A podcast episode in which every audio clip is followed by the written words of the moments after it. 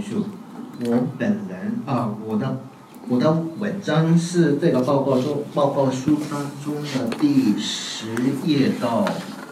十四页的部分，就就中日关系的部分了。当然，就从我是日本人，所以应该说怎么说，就日中关系吧。就今天的报告，呃，我的报告报告报我的文章里面讨论的是，就介绍就日本社会的对中国的看法，或者就最近就怎日本社会怎样看待中国的发展，然后就日本的就就外对中国对中亚的这么一个国际国对外政策的部分。然后就是呃，我的文章不是没那么复合，就是比较简单的，就是这样子。就最近就怎么说呢？国际的格局有有很大的变化，原各种各样的原因吧。那当中之就就中国的那个态度，就中国的经济的发展，然后日本的社会也是肯定的，也有很大的受到影响。那个影响当中是。有关日中关系的部分的话，我可以就分两个部分，一个是中国的发展是对中国的就社会、中国的经济发展来说一个很好的机会机遇，但是同时我们日本社会有一点感到不安，有一点也可以说是危危险的感觉吧。原因是原因是在就日本社会。怎么说呢？有对中国的就看法是有有两种的，一个是安，就就刚才我说的是就就日本的有发展的机会，还有另外一个是就日本受到很大的威胁的感觉。那原因是在哪里呢？就是日本的就安全的安全感的来源的有非常有密切的关系的，就是。日本就二战结束以后，就六十年、七十年，日本的社会非常稳定，然后经济的高高速的发展，就可以说日本的社会非常繁荣的、稳定的、和平的。那那个就来源是在哪里？应该说就是日本社会就很多日本人的一一种公式吧，是。日美安保的日美同盟关系，就怎么说？日也可以说，就日本的安全感是来源是就来自于就美国的关系，就日本社会就非常就相信吧，就二战七十年当中就美国提供的一些。国际公共产品，然后就日本的就日本社会整体就国国际社会的一个和平与、稳定、繁荣。然后最近就怎么说，有一些就刚才川岛老师也提到的，就是中国的那个对国际社会当中的。影响力越来越大，然后美国的对国际社会的影响力相对来说越来越下降，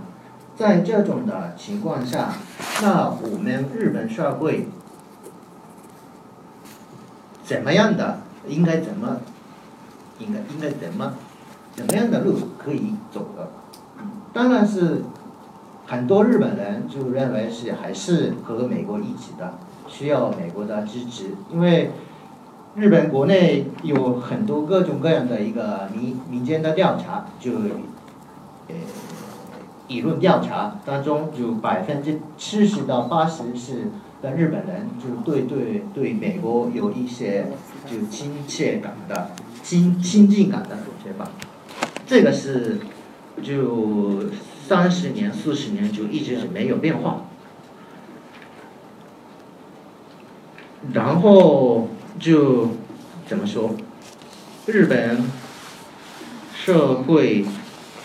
当中就也有呃也有，比方说我经常遇到这样的情况吧，就就很多就中国大陆的就一些学者就对我们说，就日本啊中国和日本和韩国结合一起就，然后就可以作为一个共同体的一个说法，那个路也是可以选的，但是还是日本人日本社会端来说。还也是也需要就美国的支持，就美国的就同盟的关系，但是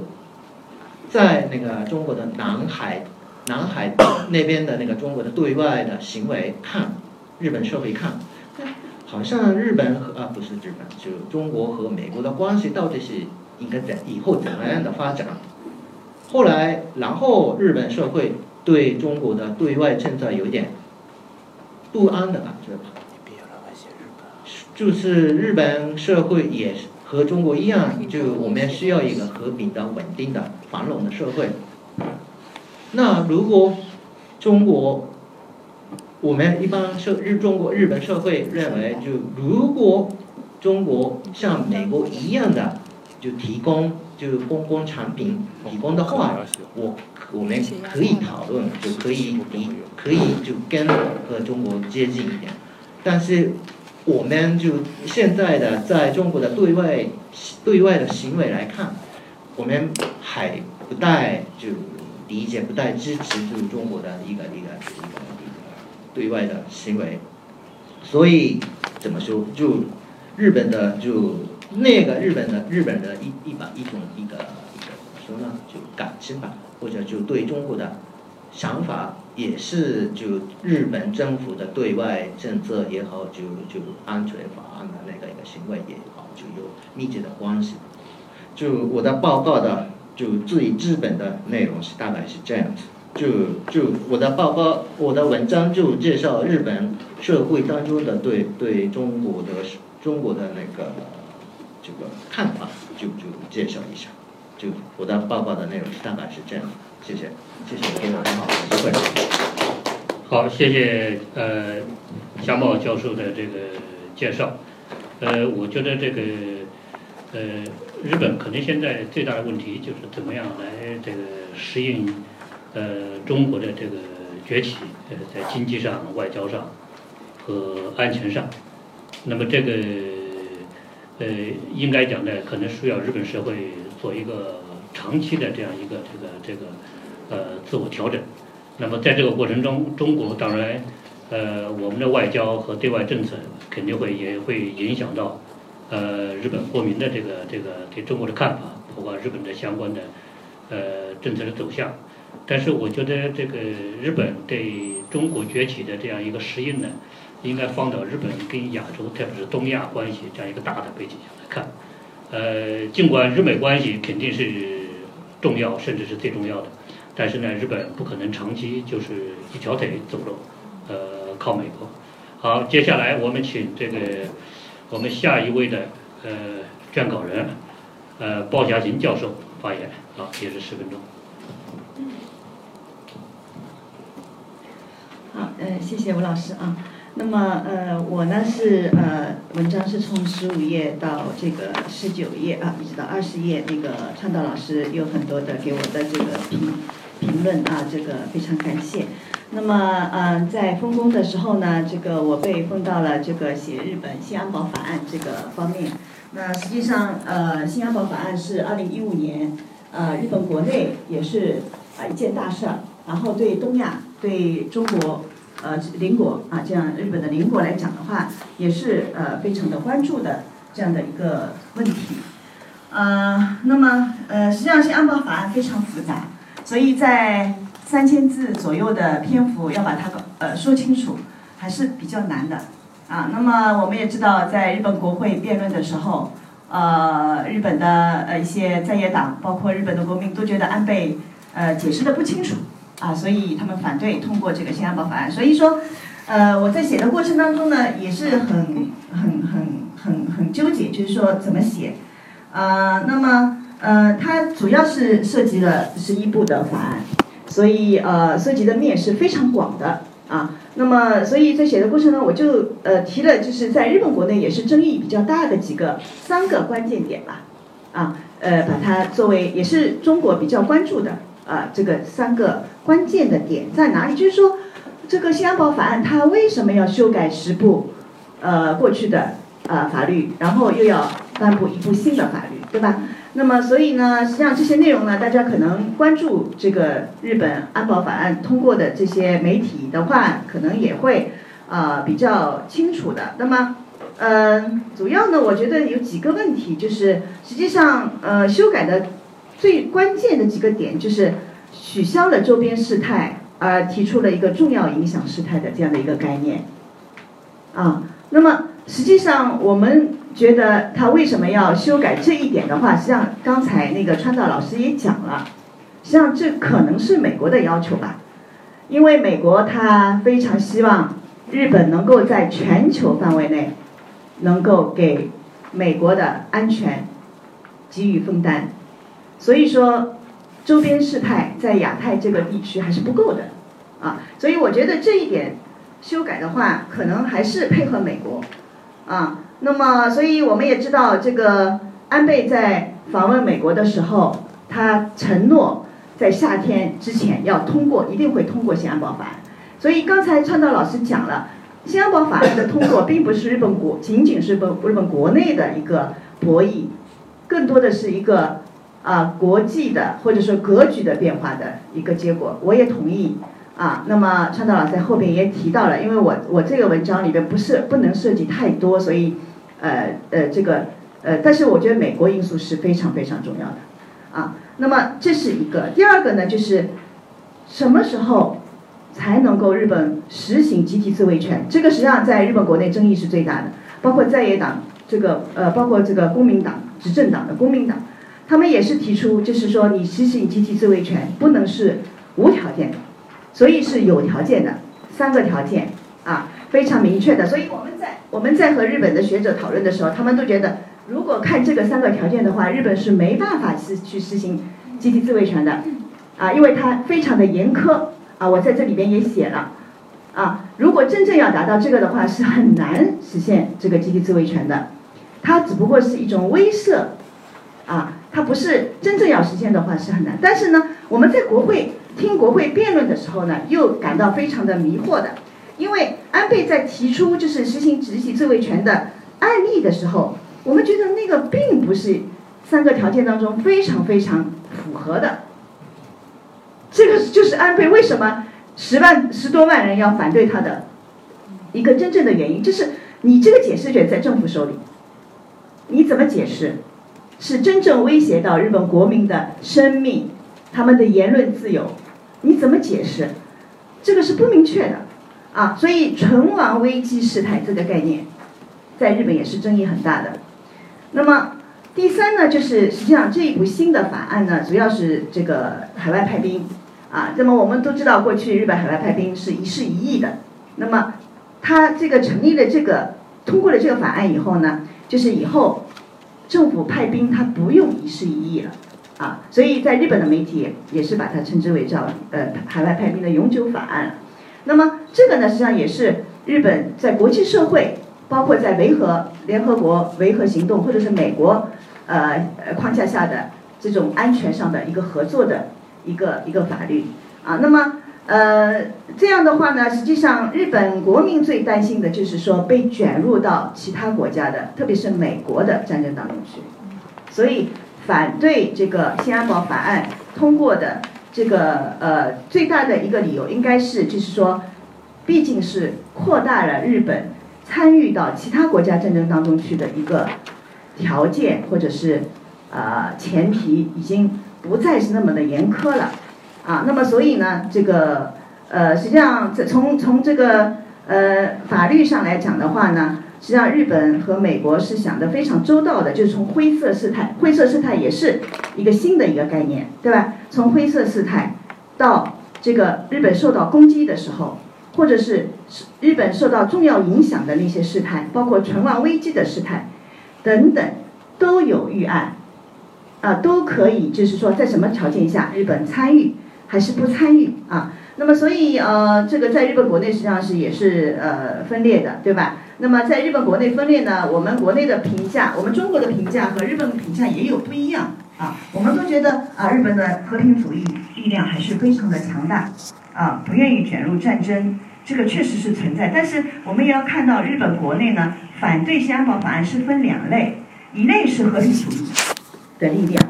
确实是，他们担心日本卷入到其他国家的战争当中去。另外一个实际上是立宪主义者，他们是从程序上觉得现在这样的新安保法案通过，然后这个通过这个内阁决议，然后来拥有集体自卫权，认为这个是违宪的啊。所以那些呃搞宪法的那些学者都认为是违宪的。所以立宪主义呃那些呃这个学者包括一些。呃呃，这个国民呢也是反对的，所以我们要分清，就是反对新安保法案的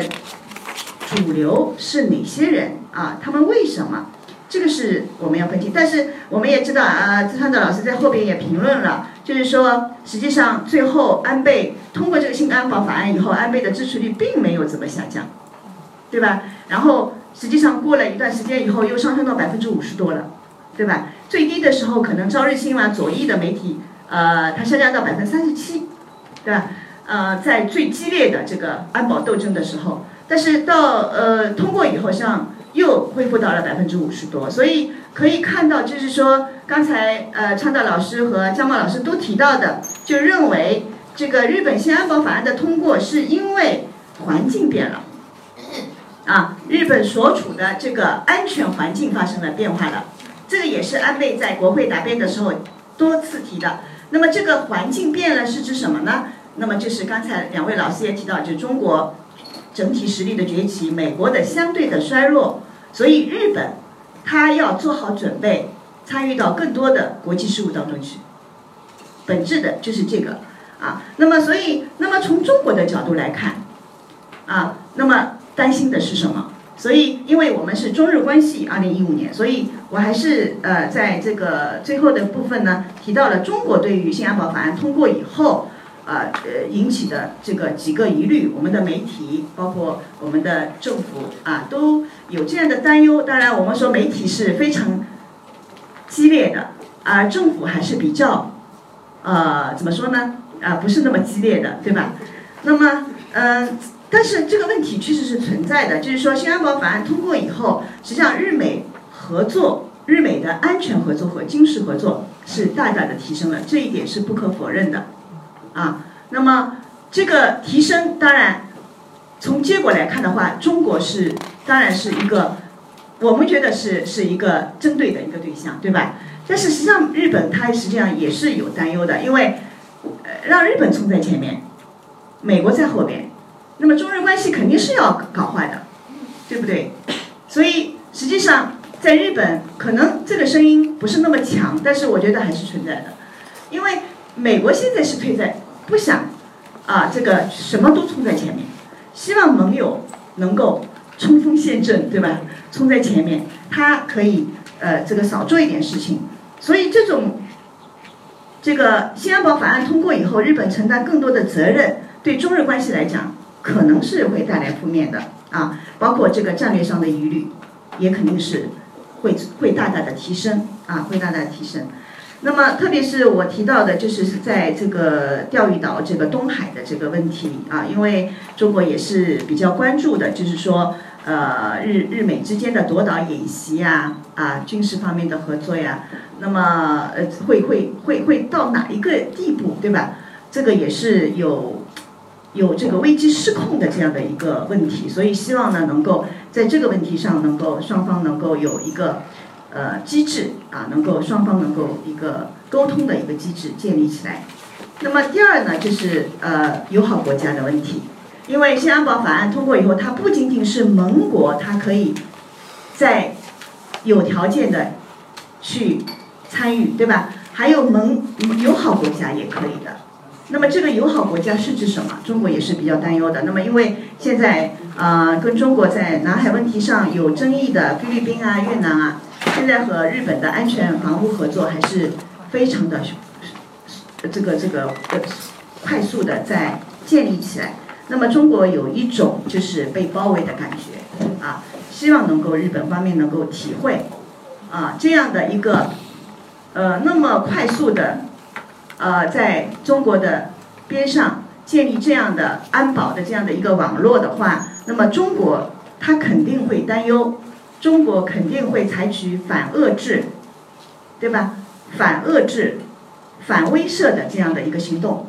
那么，所以中国现在在南海为什么这几年，特别是去年，对吧？我们的前年开始吧，这个呃填海造地呀，然后这个要要建立一些防卫的一些设施啊，为什么？这是因为这几年我们也觉得周边不安全，一样的，所以这个到最后就是一个安全困境的问题，就是现在已经基本上已经。要陷入到这个安全困境的这个问题，如何解决这个问题的话，我觉得这几年的方向是错了，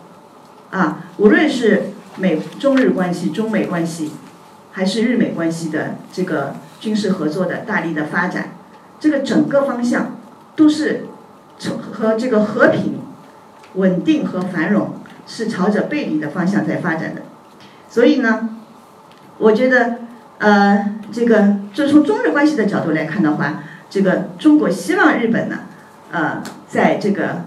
呃中国的这个，因为我们说中日关系是比较近的，美国还比较远，对吧？希望希望这个日本不要呃跟着这个美国那么那么近，走的那么那么近，呃，能够理解中国的这个这样的一些安全安全上的一个疑虑啊，那么呃就是。呃，安呃呃，孙汉道老师对我最后一段啊提出不同的意见，因为觉得中国一直觉得日本在到处说中国坏话啊，在在这个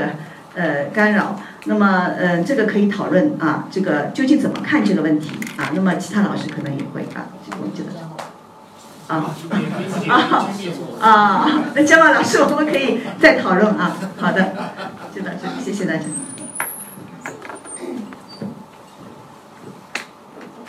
呃，谢谢鲍教授。我觉得他在讲到这个日本安保法通过的时候呢，呃，包括这个安全政策的调整，当然美国是一个很重要的外部因素在推动。另外一方面，这个日本内部也有它的这个社会基础，要出台这样一个安保方案。我觉得可能有两方面的原因。第一方面呢，日本内心还有很多人，他不不是真正的放心美国，就说美国是不是那么可靠？这个日本完全可以把它的安全寄托在美国身上，不一定。所以日本呢，现在恐怕还得想办法自己加强自己的这个安全力量。第二个，从地缘政治上来讲，日本对中国近年来在海上的一些这个突破，包括这个突破第一岛链，可能比美国更担心。因为对美国来讲，这个突破第一岛链不对美国在这个地区的太平洋的这个利益和地位产生重大影响，但对日本的话，可能特别是在心理上也是这个一一个很大的一个突破。那么我们也看到近年来中国实际上加强了在日本周边的海上和空中的这个军事活动，在某种意义上也是向日本显示我是有能力来突破第一岛链，甚至对日本形成有效的一个牵制和威慑。那么这就是刚才这个包教授讲的这种安全困境在升级的问题，这个问题值得我们重视。下面我们请这个高兰教授。好。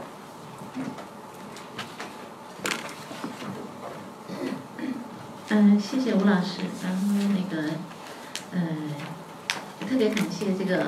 川岛老师跟江茂老师那个事先对我的文章也做了点评。吴老师之前也帮我协调了一下，所以呃，先谢谢大家。然后呢，就是我今天要给各位同学、各位老师汇报的呢，就是，呃，可能是呃，这个中日安全困境里面的最核心的问题，就是海上争端问题。那么，刚才那个包老师也谈到了这个中日安全困境，其实里面现在很大的一块就是来自于海上的争端。嗯，我这个题目呢也比较有挑战性哈，就中日关系现在进入了深水区。那么深水区我们知道这个往往设立的范围更加那个广泛，然后程度更加那个深刻，所以这个这个这个方面，那么我在这个就是接到胡老师的任务，呃，写这个海上争端的时候呢，我当时的思路呃主要是这样考虑的，第一个呢是。那个二零一五年，我们知道中日关系它的那个两个关键词，一个是新安保法案，一个是爆买。那么新安保法案实际上跟海上的这个问题是呃密切相关的。第二个问题呢，就是关于这个呃中日矛盾的焦点问题，实际上也是两个问题，一个是那个就是历史认识问题，一个呢是那个海上争端问题。那么二零一五年呢，刚才那个呃川岛老师总结的很好，就说因为是那个战后七十周年，那么这是一个敏感的一个就是呃反思历史、展望未来的那么。这个这个年度，所以呢，历史问题呢是相对比较突出，但是海上争端问题实际上在二零一五年一点没有放松，反而是更加的激烈。那么这样的一种激烈的这种程度呢，可以和那个日本的这个新安保法案相结合。就是在日本的新安保法案里面，他提出了一个呃，就是呃非常关键的一一个一个概念，就是灰色地带事态。那么灰色地带事态里面呢，实际上要针对它的具体内容来看呢，就是它是把这个东海、钓鱼岛等等，就是中日海上争端的这个范围是完全覆盖在内的。所以这这个这个部分海上争端问题是直接和日本的这个新安保法案是密切相关的。这是我我要说的，就是首先的第一点。那么，呃，第二点我要想给呃各位老师汇报的呢，就是关于二零一五年的这个中日海上争端的一些具体的特征。呃，从它的这个特征来看呢，就是首先第一点，呃，特征就是刚才谈到的这个新安保法案出台之后呢，它是和这个海上争端是呃直接密切相关。刚才已经提到了，就是灰色地带的事态的这个应变问题，这是第一点。而且就是在一五年的这个呃。这个二零一五年版的防卫白皮书里面是将中国的这个威胁摆在了这个突出的地位，而且就是第一次单独的就把这个海洋问题动向就呃就独立设了一个章节，指出了就中国的这个呃就是海上的单边行动正在危害航行自由等等原则，呃这是就是美国和日本一直在呃强调的一个概念。另外呢，白皮书还炒作这个南海的岛礁问题。这个是呃，从日本历年的这个防卫白皮书来看呢，这一次的一五年的嗯防卫白皮书可以说是突出了中国的海上威胁论。除了他一贯这个就是讲的主张的这个中国威胁论之外，突出了海上威胁论，这是呃第一点。一五年的这个海上争端的第一个特点。那么它的第二个特特点呢，就是日美的这个就是。呃，叫联合作战也好，日美军事一体化也好，这是它的是第二个特点。嗯，那么呃，关于这个日美的这个军事一体化，刚才包老师已经谈了，所以我这个呃就不多说了。那么我着重讲的就是第三点，第三个特征呢，就是呃，日本在这个海上争端方面的呃东海、南海联动的一个战略。也就是说，在东海部分，我们知道就是中国跟呃，日本之间有这个就是东海油气田开发的一个争议，包括那个钓鱼岛的这个海上领土争端的争议，这两个主要的问题。另外呢，就是二零一五年呢，就说日本在南海问题上加大了这个介入的程度，而且这个呢是直接是得到了这个美国的这个推动，呃，所呃形成的这样一个局面。这个我的那个报告书，请大家是可以参考一下哈。在那个二十一页到二十五页里面都写的比较详细，包括日美的联合演习等等这样的一些问题。那么，呃，刚才呢，川岛老师谈到了，就是说，可能中国学者呢，就是呃，对日本的研究往往更加关注于就是对日本本身的政治内政的研究。但是我我我仔细想想，我觉得还是。呃，可能更加就是呃，同意就是吴老师刚才提到的，就是所谓里应外合的问题，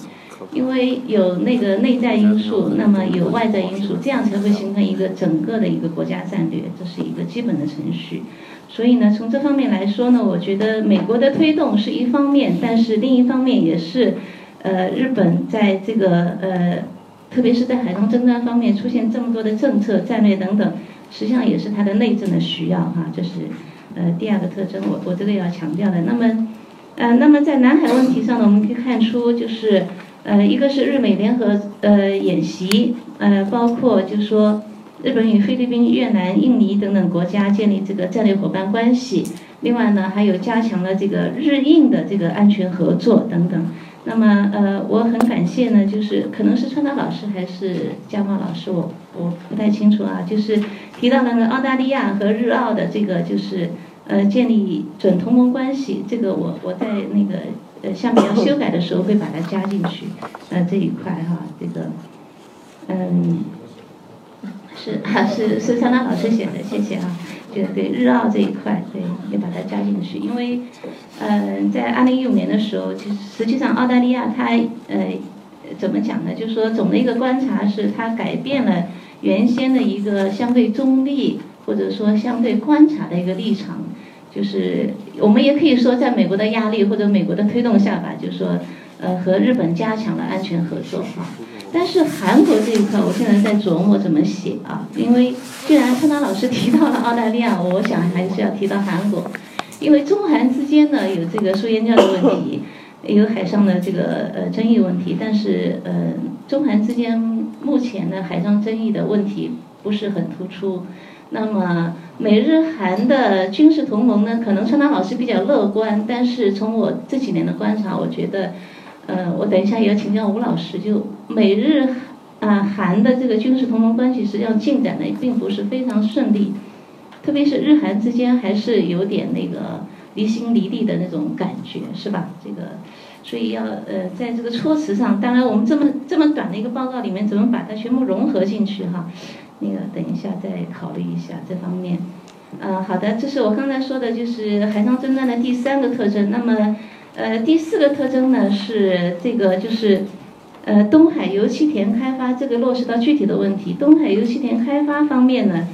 呃，本来是一个中日双方可以在海上进行很好的一个合作的范例，但是现在呢，很遗憾，还是一个瓶颈问题。那么这个瓶颈问题呢是怎么解决呢？我觉得中日双方，呃，特别是日方吧，我觉得，在这个呃。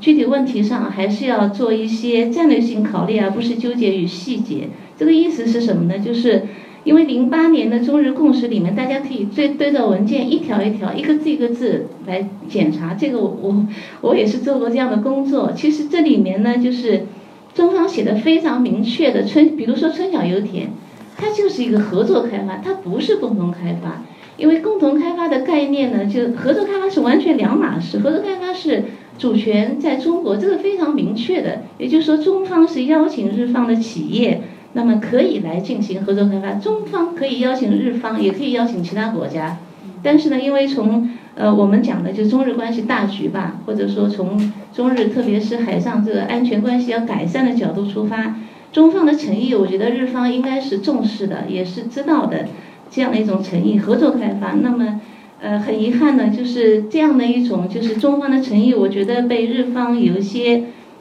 呃，或者你可以说他是故意的，或者是无意的一种解读吧。你看一五年这个安倍首相又在这个参议院，呃，和平安全法制的这个特别委员会审议当中又提出来是零八年中日共识没有得到遵守，那么要求中方要要考虑这个遵守的问题。实际上中方实际上在春晓油田上，我觉得。中方已经给出了足够的诚意，是进行合作开发。呃，在我记得在零八年之后的当时那个外长杨洁篪和那个日本当时外长千田，他们当时对话里面也谈到了这一点。这个问题我觉得不应该再纠结。这个纠结的话，就说，那么如果没有诚意的话，而且在中日现在目前政治气氛并不是非常好的情况下，在纠结这样的合作开发的问题，我觉得中方是呃日方是不是要考虑，就是说。并没有诚意，是吧？这个是一一点哈，这个好的，这是第一呃，就是我要讲的，就是第二个大的部分。那么第三个部分呢，就是关于这个海上争端的原因和影响。啊，没时间了哈。好的，好的，不好意思。那么呃呃，第二个部呃第三个部分呢是呃，这个海上争端它的原因呢和影响这个方面呢，我主要是列举了就是呃，中日在二零一五年呢，主要是在。这个呃，进行海上的合作方面的一些尝试，以及它的困难，主要是四个对话。一个对话呢是那个中日安全呃中日战略对话，一共是十三次的对话。包括中日安全对话，还有那个呃海上联络机制和这个中日呃海洋事务高级磋商机制，这个在报告里面都有的，请大家看一下。那么这些机制呢，我我想讲的呢，就是说机制存在，而且已经持续的呃一段时间，而且有的已经是达到十几次的对话，但是呢还没有解决根本性的问题。所以呢，就是最后一部分就谈到了政策建言。那么政策建言部分呢，我考虑的呢，也就是一个是中日之间的一个一个对策，第二个呢是从整个格局东亚的呃这个安全格局出发呢，就说第一个是中日关系方面继续要加强沟通。要防止那个就是突发性的冲突，这是第一个。第二个呢，呃，要加强中美关系，因为中美其实美国因素是还是关最最关键的因素嘛。那么第三个呢，加强与东盟的这个关系，呃，包括 DUC、CUC 的它的一个真正的落实。第四个是中国自身呢要加强强大的海上力量，这是作为一种这种威慑和防御的力量。那么第五个呢，是中日之间可以进一步的来进行这个亚洲地区的这个新呃新安全机制的建设，呃，主要是这些内容。谢谢大家。